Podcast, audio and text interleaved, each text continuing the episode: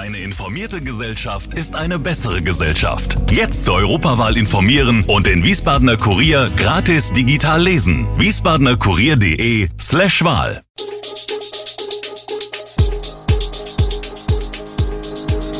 Gude, unser morgendliches News Update. Das Wichtigste aus Wiesbaden für Sie im Überblick. Guten Morgen aus Wiesbaden an diesem 30. August.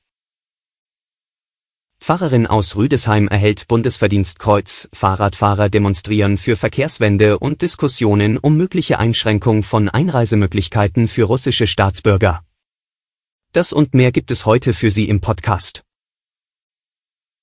Rund 8000 Menschen haben am Sonntag laut Polizeiangaben mit einer Fahrradsternfahrt für eine Verkehrswende in Hessen demonstriert. Der große Fahrradkorso führte nach Zubringerfahrten aus Darmstadt, Hanau und Friedberg von der Frankfurter Messe über Autobahnen und Bundesstraßen nach Wiesbaden.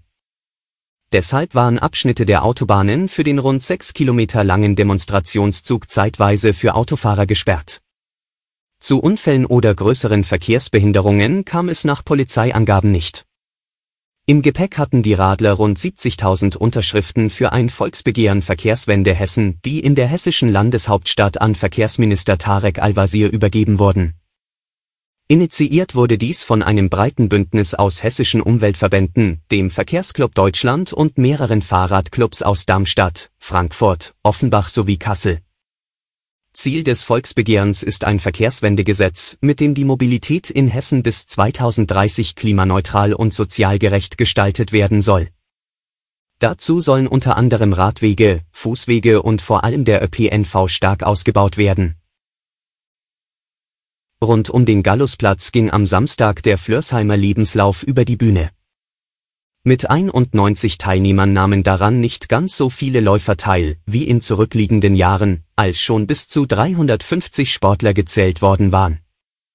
Der Gemeindereferent der katholischen Kirchengemeinde, Michael Frost, auf dessen Initiative der Lauf zum elften Mal veranstaltet wurde, führt die geringe Teilnehmerzahl darauf zurück, dass der Lebenslauf diesmal erneut in den Ferien stattfand.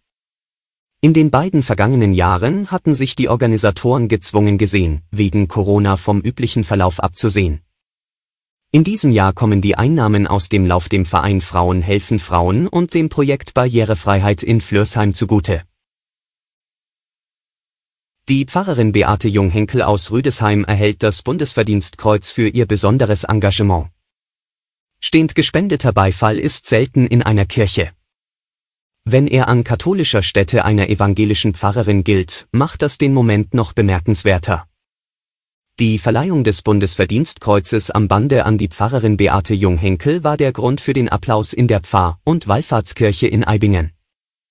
Sie fühle sich stellvertretend geehrt, erklärt Junghenkel in ihrer Rede und dankt vielen hauptamtlichen und ehrenamtlichen Wegbegleitern. Im Jahr 2002 hatte sie die bundesweit erste Pfarrstelle für Hospizarbeit in der evangelischen Kirche erhalten.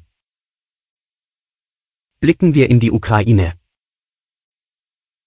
Russische Truppen haben von einem ukrainischen Angriff mit einer bewaffneten Drohne auf das besetzte AKW Saporischja im Süden der Ukraine berichtet.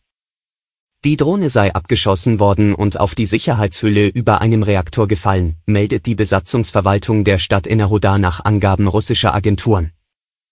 Die Sprengstoffladung sei detoniert, ohne Schaden anzurichten. Die russische Seite unterstellte, dass die Drohne ein Lager für abgebrannte Brennstäbe angreifen sollte. Die ukrainische Stadt Enerhoda in der Nähe des russisch besetzten Atomkraftwerks wurde von mehreren Geschossen getroffen. Wie in den Tagen zuvor machen sich Russen und Ukrainer für den Artilleriebeschuss gegenseitig verantwortlich. Beide Seiten veröffentlichen Videos, die zeigten, dass in Wohnvierteln zahlreiche Autos brannten. Die Europäische Union bereitet nach einem Bericht der Financial Times wegen des Kriegs in der Ukraine die Einschränkung von Einreisemöglichkeiten für russische Staatsbürger vor. Demnach gehe es bei einem informellen Treffen der EU-Außenminister am Dienstag und Mittwoch in Prag um die Aussetzung einer Visavereinbarung mit Russland aus dem Jahr 2007. Der EU-Außenbeauftragte Josep Borrell hält ein vollständiges Einreiseverbot für Russen in die Europäische Union für keinen guten Vorschlag. Im österreichischen Fernsehen warnte der Spanier davor, den Kontakt zur russischen Zivilbevölkerung zu kappen. Ein solcher Schritt hätte keine positiven Folgen. Borrell sei jedenfalls nicht dafür, dass man überhaupt keine Visa mehr ausstelle. Zudem glaube er nicht, dass es in dieser Frage in der EU die nötige Einstimmigkeit für einen Beschluss gebe. Mehrere EU-Mitgliedsländer fordern wegen des Kriegs ein grundsätzliches Einreiseverbot für russische Touristen. Die baltischen EU-Mitglieder Estland, Litauen und Lettland sowie Tschechien haben die Einreise bereits eingeschränkt. Bundeskanzler Scholz hat sich bisher skeptisch geäußert. Außenministerin Baerbock deutete am Freitag an, dass in der EU nach einem Kompromiss gesucht wird.